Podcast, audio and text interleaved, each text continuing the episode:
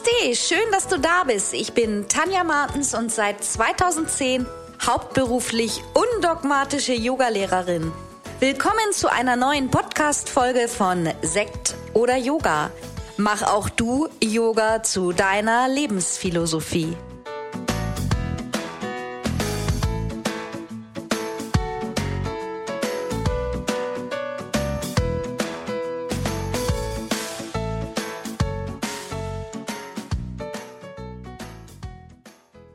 Schön, dass du wieder mit dabei bist bei einer neuen Podcast-Folge von Sekt oder Yoga.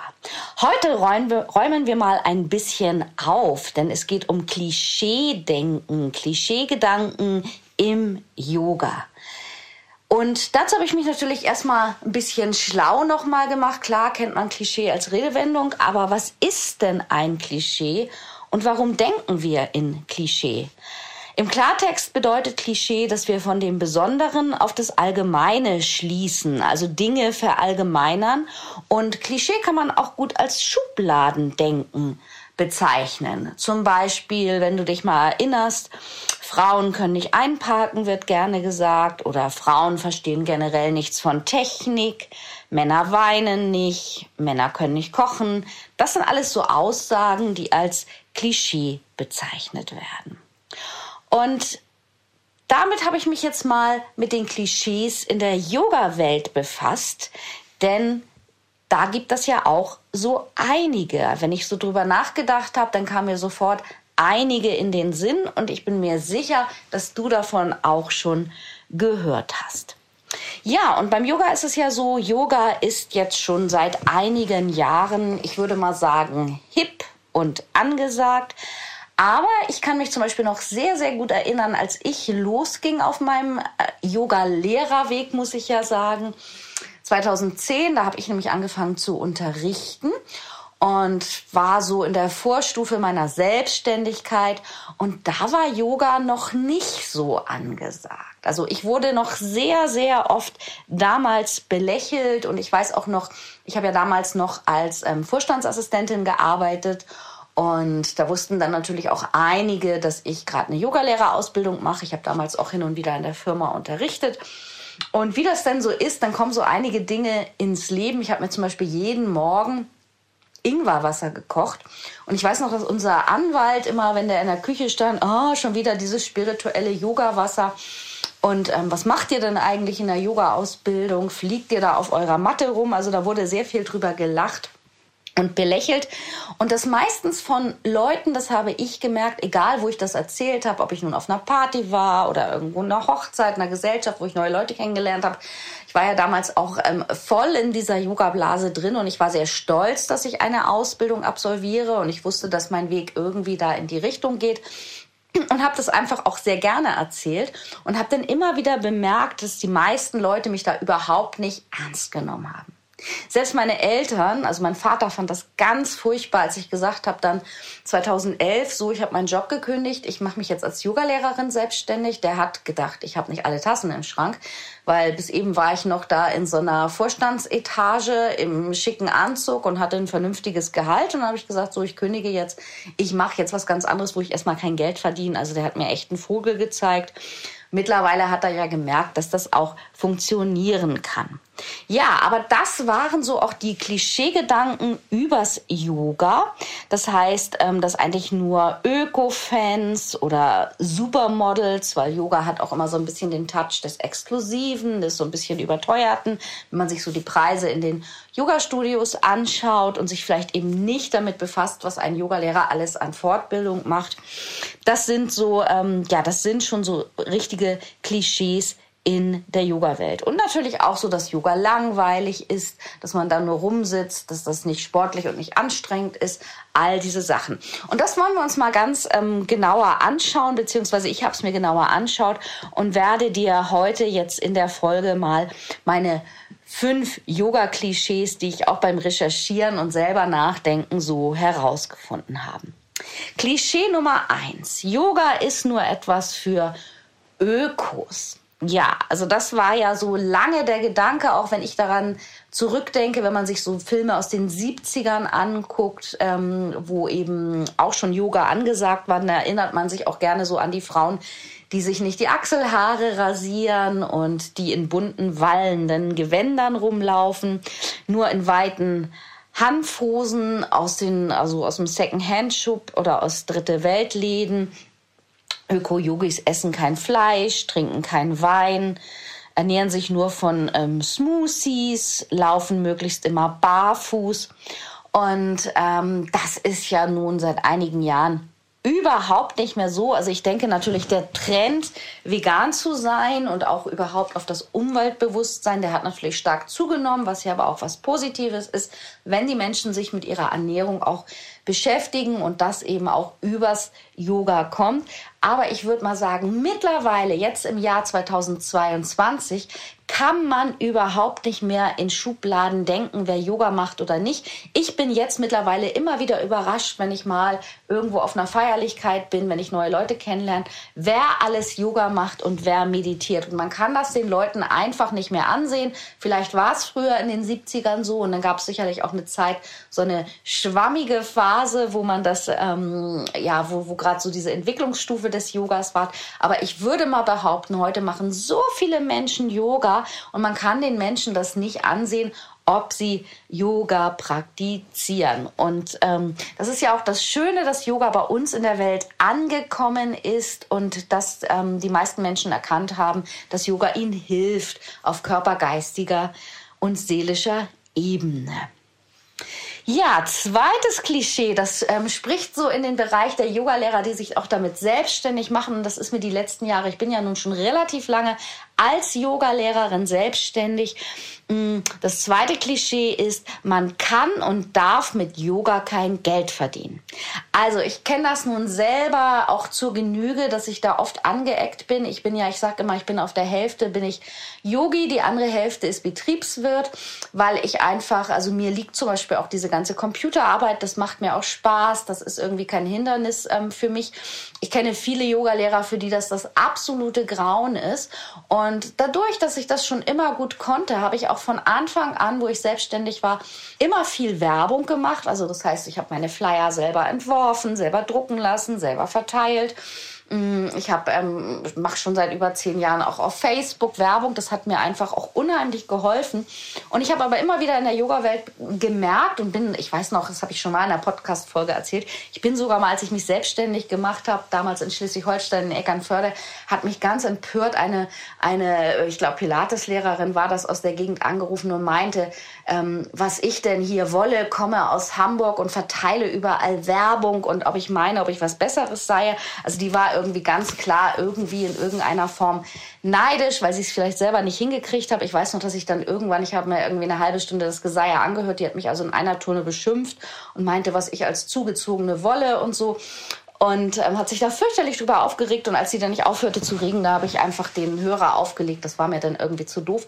Aber sowas und ähnliches habe ich tatsächlich auch öfter erlebt. Auch ähm, sag ich mal so, meine Studios. Ich hatte zwei Yoga-Studios und das war immer viel Arbeit und ich habe auch immer viel gearbeitet. Aber die sind auch, ne, sind auch gut gelaufen. Wir haben viel angeboten. Eigentlich an sieben Tagen die Woche gab's was bei uns. Ob es nun der reguläre Kursplan war oder Workshops oder Ausbildungen, Fortbildungen, Gasttrainer, äh, Mantra-Konzerte. Da habe ich natürlich auch immer viel für getan. Aber natürlich ähm, ist da zum Glück auch ein bisschen was kleben geblieben als Geld. Aber auch da habe ich so von anderen Yoga-Lehrern aus der Ecke dann oft gehört, auch so ähm, dann über, sag ich mal, über Umwege, obwohl Yoga-Lehrer ja eigentlich nicht bewerten und nicht lästern. Das lernen wir ja schon bei Pantanjali. Aber das ist dann manchmal doch so, ja, dass ich ja nur eine, eine geschäftige Ziege wäre und gar kein richtiger Yogi und dass es bei mir, mir nur ums Geld verdienen geht. Und da habe ich mich manchmal auch tatsächlich irgendwie schlecht gefühlt. Zum Glück bin ich irgendwann an den Punkt gekommen, dass ich gesagt habe, warum muss ich mich schlecht fühlen, ja?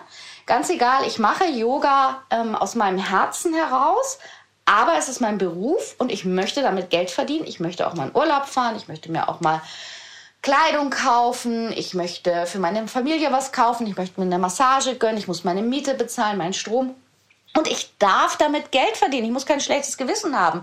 Wenn ich viel arbeite, ja, wenn ich gute Dinge mache, wenn die Leute das annehmen. Ich habe ja immerhin auch jahrelang in mich selber investiert. Erstmal das Wertvollste überhaupt, meine Lebenszeit. Das kann mir sowieso keiner ersetzen. Aber wie gesagt, ich habe es gerne gemacht. Wenn mich Leute gefragt haben, ja, wieso machst du denn schon wieder eine Ausbildung und wieso fährst du denn schon wieder in Ashram? Ja, weil ich es gerne gemacht habe. Ich habe da nie aufgerechnet, dass ich gesagt habe, ich investiere jetzt noch in die Ausbildung und kann dann können das und das anbieten. Das habe ich ja auch nie gemacht. Und trotzdem, wenn ich das alles mal aufsummieren würde, ja, dann habe ich schon so viel auch ähm, ähm, materiell in mich selber investiert, ähm, dass es einfach auch mein gutes Recht ist, Geld zu verdienen. Und ich bin sowieso der Meinung, wer fleißig ist, ja, und wer was, ähm, ähm, wer was macht und wer was umsetzen kann, der darf auch Geld verdienen, ganz egal in welchem Bereich es ist. Und zum Glück ist es ja auch mittlerweile so, dass das immer mehr so angesehen wird. Und zum Glück auch bei den Yogalehrern oft das schlechte Gewissen endlich weggeht. Aber es war eine ganze Zeit so, dass das total verpönt war, mit Yoga Geld zu verdienen. Und wer da ein bisschen was verdient hat, der wurde teilweise angegriffen, wobei komischerweise, was ich immer so gedacht habe, nie diese, diese großen Yogalehrer, die ja auch irgendwo für zwei Stunden anreisen und dann sind da 100 Yogis und dann zahlt man da irgendwie 90 Euro für zwei Stunden. Ähm, da wurde nie was zugesagt. Also das ist schon, ja, aber mit diesem Klischee-Denken räumen wir jetzt mal gründlich auf. Also man darf mit Yoga auf jeden Fall Geld verdienen. Drittes Klischee, Yoga ist langweilig und nicht anstrengend. Ja, und das war auch tatsächlich so, dass die meisten immer gesagt haben, nee, ich gehe lieber joggen, ich mache kein Yoga und, ähm, und das ist ja total langweilig. Und ich weiß, ich habe lange eine Power-Yoga-Gruppe unter äh, gehabt. Das war meine erste Gruppe überhaupt, die ich in Gübi im Studio eröffnet habe. Und ähm, da kamen immer mal wieder auch Männer rein und Läufer. Und für die war das unheimlich anstrengend, diese schnellen Bewegungsabfolgen beim Power Yoga. Und dann noch diese Dehnungen, die kamen meistens nicht wieder, haben aber definitiv gemerkt, dass Yoga schon anstrengend sein kann. Und dass man da auch wirklich was für den Körper tut, ist natürlich die Frage, was für ein Yoga macht man, wenn ich jetzt nur Yin-Yoga, also passives Yoga ähm, praktiziere, dann ist das natürlich nicht sportlich, ist aber ja trotzdem sehr wohltuend für den Körper. Aber wenn ich regelmäßig Power, Vinyasa oder Bikram praktiziere, dann kann ich auf jeden Fall meinen Körper damit auch modellieren. Und Yoga ist alles andere als langweilig. Da steckt so viel dahinter mit den ganzen Atemtechniken, die nicht einfach sind, mit den Kriyas, mit den Reinigungsübungen, ja, mit den Mantren, mit der Sanskrit-Sprache, die Philosophie, die dahinter steckt. Also wer da ein bisschen für angetriggert wird, der wird ganz schnell merken, dass Yoga nicht einseitig und nicht langweilig ist. Das nächste Klischee, und das habe ich ganz oft gehört, also das war so, dass Leute mich angerufen haben oder ich mich mit Leuten unterhalten haben. Und dann haben sie gesagt, ja, ich würde ja auch gerne Yoga machen, aber ich muss erstmal abnehmen und ich bin nicht beweglich genug. Und das ist ja der totale Unsinn, weil Yoga schenkt dir ja die Beweglichkeit. Das heißt, wenn du anfängst, dann ähm, dann wirst du mit der Zeit be äh, beweglicher. Flexibilität ist zum Glück ja keine Charaktereigenschaft des Menschen und auch keine Grundvoraussetzung, um Yoga zu praktizieren. Denn gerade unflexible Menschen können beim Yoga ihre Grenzen austesten. Durch den Wechsel von Spannung und Entspannung können vor allem ungelenkige Menschen ganz schnell Fortschritte merken in ihrer Beweglichkeit und so ihrem Körper etwas Gutes tun. Also, wenn du zu den Menschen gehören, die sagen, oh, ich bin zu ungelenkig, irgendwann, wenn ich gelenkiger bin, mache ich das. Quatsch. Probier Yoga einfach mal aus und du wirst se sehen, also auch gerade ich merke das jetzt, ich stehe ja kurz vor meinem 50. Geburtstag und ich merke einfach schon, dass mein Körper sich die letzten Jahre verändert hat und ich merke wirklich, wenn ich mal einen Tag nichts mache, ich mache nun nicht jeden Tag eine 90-minütige Praxis, das mache ich auch nicht, aber ich versuche schon mindestens so für fünf oder zehn Minuten mal auf die Matte zu gehen, mich ein bisschen zu dehnen. Und ich merke, wenn ich das einen Tag nicht gemacht habe, also probiert das mal aus. Das ist ein absolutes Klischee, dass du nicht flexibel genug für Yoga bist. Kommen wir zum fünften Klischee. Nur dünne, junge und schöne Menschen können Yoga machen.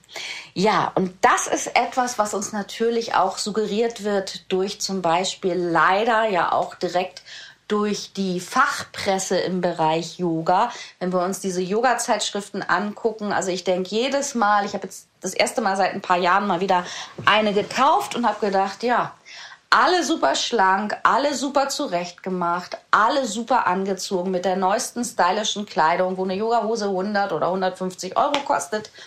Und das schreckt natürlich auch ab.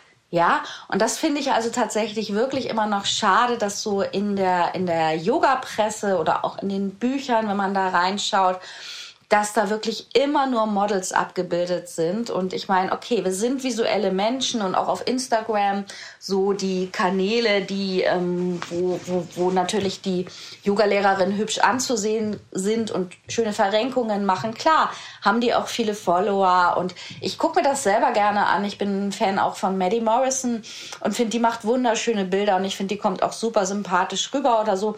Aber es ist natürlich für Otto Normalverbraucher, wird immer so in erster Linie so ein bisschen abgeschreckt. Und deswegen nochmal ganz klar, mit diesem Klischee hören wir auf. Yoga ist für jeden geeignet. Du brauchst nicht super teure Klamotten, du kannst in irgendeiner bequemen Kleidung auf die Matte gehen. Du musst nicht ähm, besonders dünn sein, um Yoga zu machen. Yoga hilft wirklich dir, dich in deinem Körper auch besser und selbstbewusster zu fühlen. Und ähm, die, das Ergebnis ist einfach, wenn du Yoga praktizierst, dass du eine gute Balance erlangst und dass du auch ähm, vorbeugend ähm, zu Verletzungen, wenn du deinen Körper dehnst, dann arbeitest du so, dass vorgebeugt wird, dass sich im Körper Verletzungen aufbauen. Deine Haut, äh, deine, deine Aufrichtung im Leben, die wird aufrechter und größer, du erscheinst größer und ähm, auch die Muskulatur wird gestrafft und eben das Bindegewebe wird gedehnt, was wie eine Massage ist, gerade im Yin-Yoga, wo wir lange halten, auch da, wenn wir ähm, lange in Position verweilen, dann entsteht ja eben auch der Druck, der wirkt wie Akupressur auf die Endpunkte in unserem Körper, auf die Meridianpunkte. Und das ist also wirklich einfach nur ein positives Lebensgefühl. Also auch damit können wir auf jeden Fall aufräumen. Yoga ist, wie wir es vorhin auch schon hatten, für jeden was. Ja, und ich glaube, das sind so die fünf gängigsten Klischees. Vielleicht fällt dir ja noch etwas ein, was du ganz, ganz oft gehört hast und was ich jetzt nicht mit aufgezählt habe. Dann würde ich freu mich freuen, wenn du vielleicht einfach einen Kommentar unter unseren Instagram-Post schreibst, was dir noch eingefallen ist. Und ja, das war's für heute schon mit der neuen Podcast-Folge. Ich habe noch einen kleinen Hinweis für dich, wenn du dich für meine Yogalehrerausbildungen interessierst. Wir öffnen jetzt vom 9. bis 13. Februar zu einem großen Geburtstagsspecial, denn ich werde am 10. Februar 50 Jahre alt, die Tore zu allen Ausbildungen. Das heißt, alle Anmeldungen sind geöffnet und es gibt 35 Prozent Geburtstagsrabatt. So viel gab es noch nie und wenn du schon länger überlegst oder wenn du gerade in der Aufbauausbildung bist, in der 300-Stunden-Ausbildung und dir fehlt noch ein Modul, dann lohnt es sich wirklich dann zuzuschlagen. Ja, ich wünsche dir jetzt erstmal eine wunderschöne Woche und freue mich, wenn wir uns in 14 Tagen zum nächsten Podcast Sekt oder Yoga hören. Namaste. Wie immer findest du alle wichtigen Links aus dieser Folge unten in den Show Notes. Bleib gesund und positiv. Bis zum nächsten Mal.